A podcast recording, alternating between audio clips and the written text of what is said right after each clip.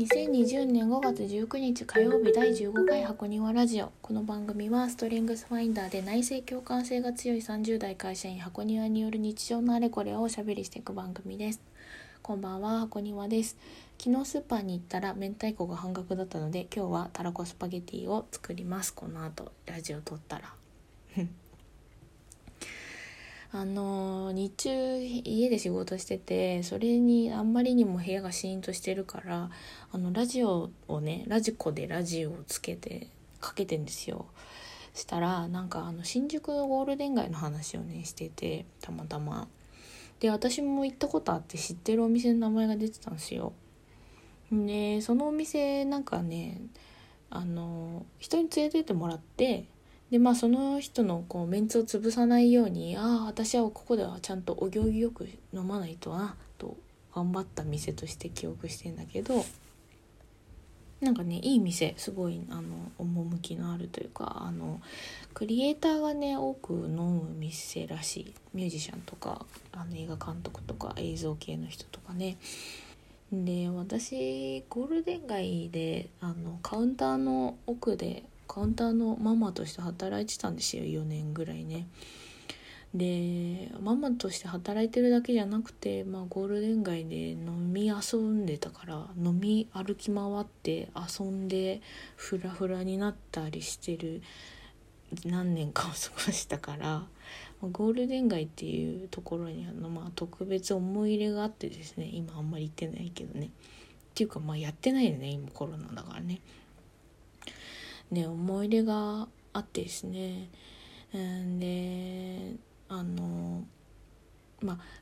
ゴールデン街の楽しみ方ってねいろいろあると思うんだけどまあ新しいお店を開拓していくっていうのも、まあ、楽しみ方のうちの1個でね。で狭い区画の中に300軒ぐらい店があるからその中でまあね自分の波長の合う店と合わない店とか明らかにこうあるんですよ。それぞれがその300の店がそれぞれコミュニティとなを形成してるからあの何て言うんですかね本当波長が合う合わないみたいなのがはっきり分かれるっていうかそういう感じだからあの自分の波長の合う店を見つけていくっていうのがねあの楽しみ方の一つなんだけどで一元さんとしてもう全く知らないけど飛び込んで「こんばんは飲んでもいい飲ませてもらえますか?」みたいな感じで入っていくっていう手もあるんだけどまあ私はね女性だからっていうのもあってちょっとそれが怖いからあの人にね連れてってもらう系で開拓をしてたんですね。であのなんかね飲んでて友達になれそうな人とかね仲良くなる人とかね出てくるからなんかそういう人にあの普段どんなとこで飲んでるんですかねとかって折に触れて聞くんですよ。で教えてくんない時もあるんだけど、まあ、教えてくんないけどね基本。でもまあなんか何回か会ったりしてるとあのあのこういうところとかで飲んでるとかあそこのママのことがあの気に入ってるとかねマスターのことが気に入ってるとかねそういう話になるからそしたら「あそうなんだ」とか言ってたらあの一緒に行かないとか連れてってあげるとかって言われたりしてであのそういう時にこう便乗して一緒に連れてってもらって新しい店に行くっていうのが私の遊び方だったんだけど。であのお店にね行ってで新しいお店連れてってもらってでまあそこにはねそのマスターとかママとかがいるわけじゃないですか。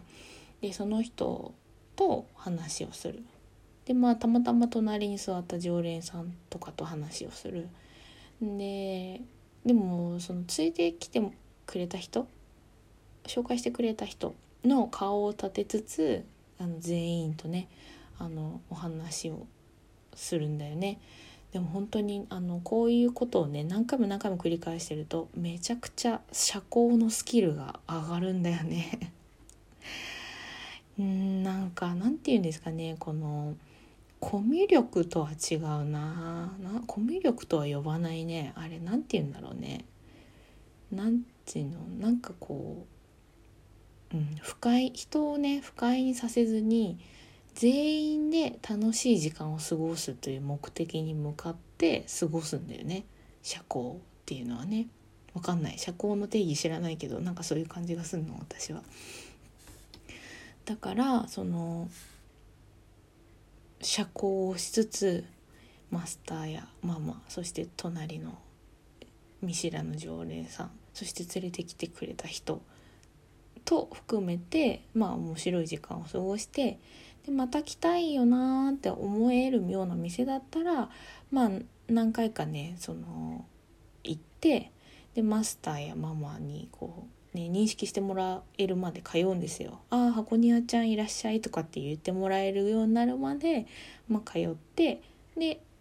そしてその何て言うんですかねそこまで通うとあいつ行っても大丈夫な店になるから って言ってそうやってあの行ける店をね増やしていってたんですよね。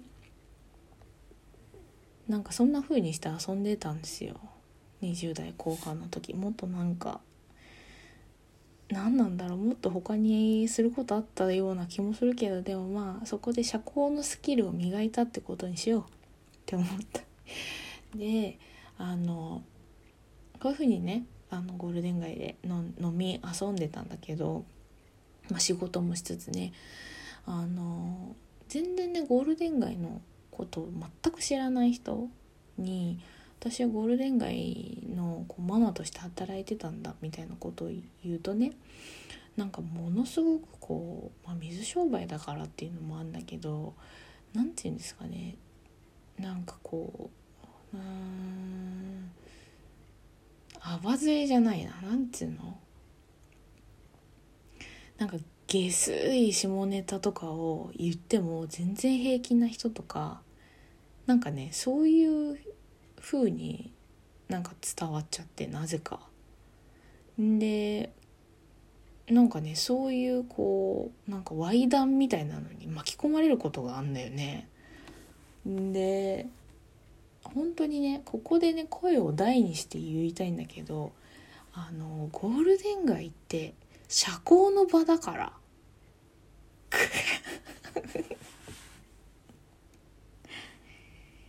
いやほんと。なんあの何ですかね。あのバスへのスナック。まあもちろんそうだよ。バスへのスナックだよ。あのゴールデン街の。あそうそうじゃない店もある。綺麗なバーとかもある。今は。でもなんかまあそういうなんかバスへ感のあるところだで働いてた人だったら別になんか何言ってもいいみたいな勘違いする人いいんだよね。で結構なんか耳をこう塞ぎたくなるような間に巻き込まれるんだよ。超やだ。あのさっきから何回も言ってるけどなんかゴールデン街って結構そのハイコンテクストな場所だから何て言うのかなこのえぐいイ談で一体になるみたいなことはほとんどないと思う。であのそういうことをしてあの一体感出そうとするとまずマスターやママに嫌われる。でマスターやママが嫌な顔をするっていうことは全ての常連さんにとっては不幸なことだから。だって自分がさ気に入って行ってておしゃべり楽しもうとしてるお店のさママやマスターがさ困ってんだもん。困ったり嫌な顔したりするのはその常連としては許せないから。いやいやいやいやいや。出てってみたいな雰囲気になんのよ。本当になんのよ。あのねママが直接怒る時もあるしもういいからあのさっさと帰んなさいみたいな風にピシャッと言われる時もあるしあのママがねちょっと若かったりして困ったり困った顔してたりすると常連の結構年上の男の人とか年配の方とかあのが、あのー、困ってるじゃんよって。もういいだろうって言ってやんわりその何て言うの体質を促したりね。すんのよ。あとねあもうあともう1パターンはねその人にそのなんかその例えばえげつないイ談とかで、えーと、周りを巻き込んで盛り上げようとした人が例えばいてその人にもう一緒に同調して盛り上がったように見せてその人と一緒にあのそのじゃあ次の店行こうよって言ってその人と一緒にあの店を出てくれる常連さんとかいいんだよ。それは何でそういうことをするかっていうとそのマスターやママに信頼されるからそういうことをすると みたいな風にしてあのそのねあの自らが心地いい社交の場をね身を挺して守ろうとする人がいるような場所なんですよ。他の飲み屋がどうかはちょっと他の飲み屋他の地域のそういう飲み屋がどういうものかっていうのは正直ちょっと私は分からないんだけどでもねあのゴールデン街とかでも多分2丁目とかもそうだと思うんだけどな。分かんない。2丁目は行ったことないんですけど。あの社交の場だから。だからあの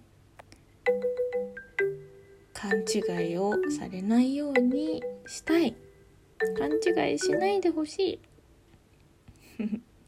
まあ私もそうだけどね。そこで飲んでる人たちの名誉を守るためにもね私はそれを声を大にして言っていきたいと思います。お相手は箱庭でした。おやすみなさい。